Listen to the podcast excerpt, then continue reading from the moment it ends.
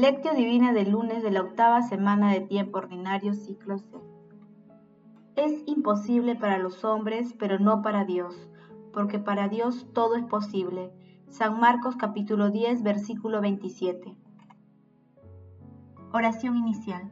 Santo Espíritu de Dios, amor del Padre y del Hijo, ilumínanos con tus dones para que podamos comprender los tesoros de la sabiduría que Jesús nos quiere revelar en este día Otórganos la gracia para meditar los misterios de la palabra y revélanos tus más íntimos secretos.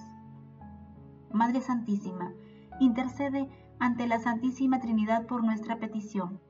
Ave María Purísima, sin pecado concebida. Paso 1. Lectura. Lectura del Santo Evangelio según San Marcos capítulo 10, versículos 17 al 27. En aquel tiempo, cuando salía Jesús al camino, se le acercó uno corriendo, se arrodilló ante él y le preguntó, Maestro bueno, ¿qué haré para heredar la vida eterna?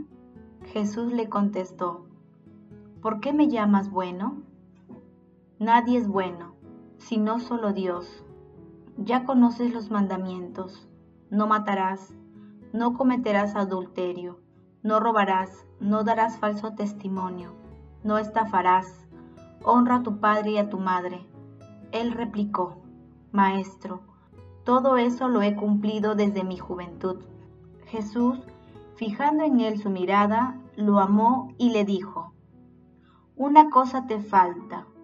Anda, vende lo que tienes, dáselo a los pobres y tendrás un tesoro en el cielo.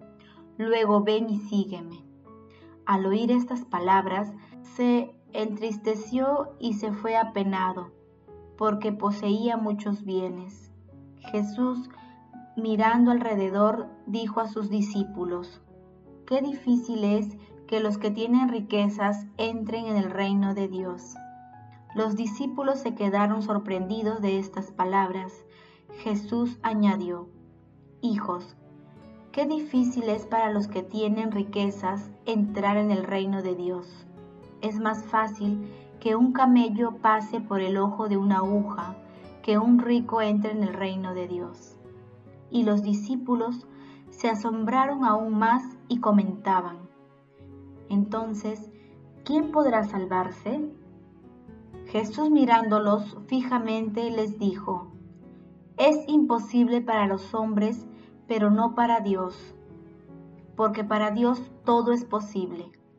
Palabra del Señor, gloria a ti Señor Jesús. La mirada de Jesús es la mirada inquietante del verdadero amor.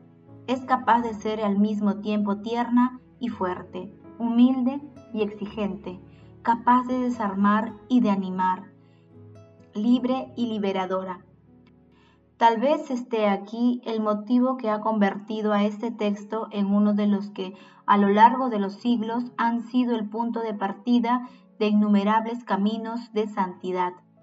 Monjes de Serra, San Bruno. El pasaje evangélico de hoy, denominado El joven rico, también se encuentra en Mateo capítulo 19 versículos de 16 al 30 y en Lucas capítulo 18, versículos del 18 al 30. En el texto se observa que, aunque el joven rico se esfuerza en ser buena persona, su apego a la riqueza es un obstáculo para el que participe en la construcción del reino. Reconociendo la tendencia natural del ser humano a acumular, los discípulos preguntan con preocupación, entonces, ¿quién podrá salvarse? Jesús responde con dos claves.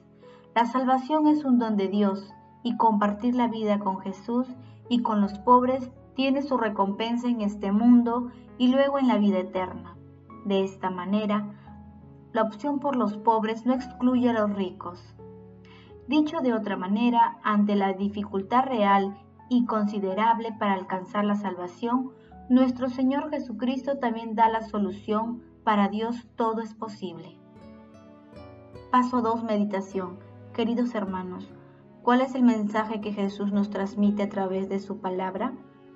El joven rico buscaba la felicidad, pero se marchó triste perdiendo su entusiasmo inicial. Aparentemente tenía una vida ejemplar, pero le faltaba la libertad y la plena disponibilidad para seguir a nuestro Señor Jesucristo, pese a recibir su expreso llamado. Para seguir al Señor hay que desprenderse de todo lastre. Para seguir al Señor hay que desprenderse de todo lastre y de todo impedimento. El seguimiento requiere de una libertad interior que emerge cuando se acaba el apego a los bienes pasajeros.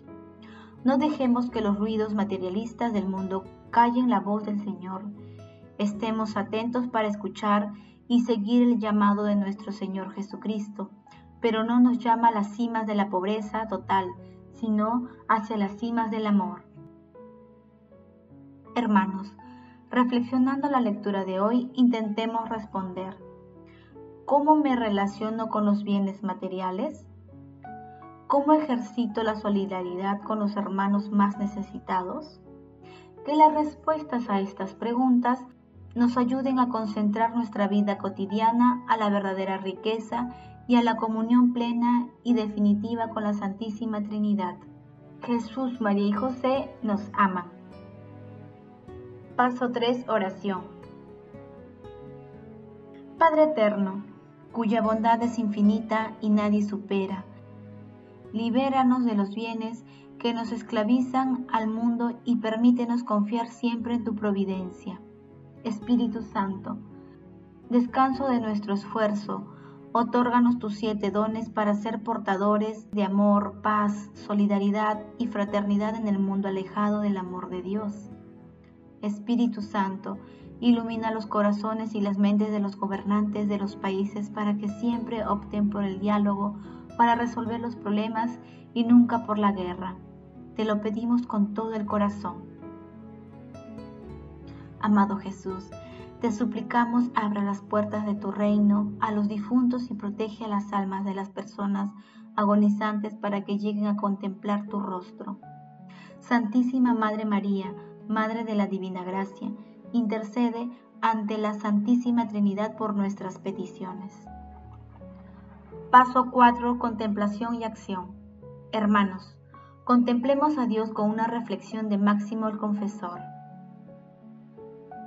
El que da limosna no hace imitación de Dios, discriminación alguna en lo que atañe a las necesidades corporales, entre buenos y malos, justos e injustos, sino que reparte a todos por igual, en proporción a las necesidades de cada uno aunque su buena voluntad le inclina a preferir a los que se esfuerzan en practicar la virtud más que a los malos.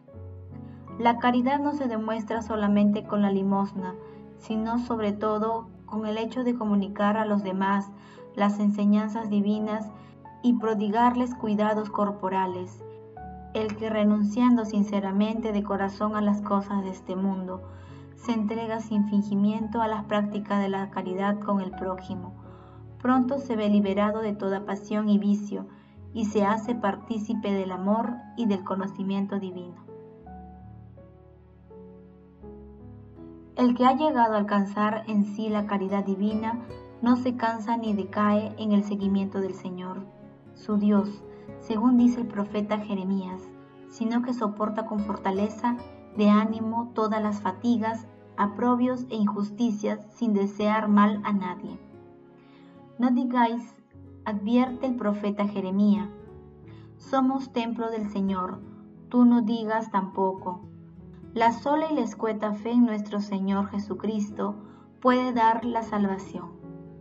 Ello no es posible si no te esfuerzas en adquirir también la caridad con Cristo por medio de sus obras por lo que respecta a la fe sola, dice la escritura, también los demonios creen y tiemblan.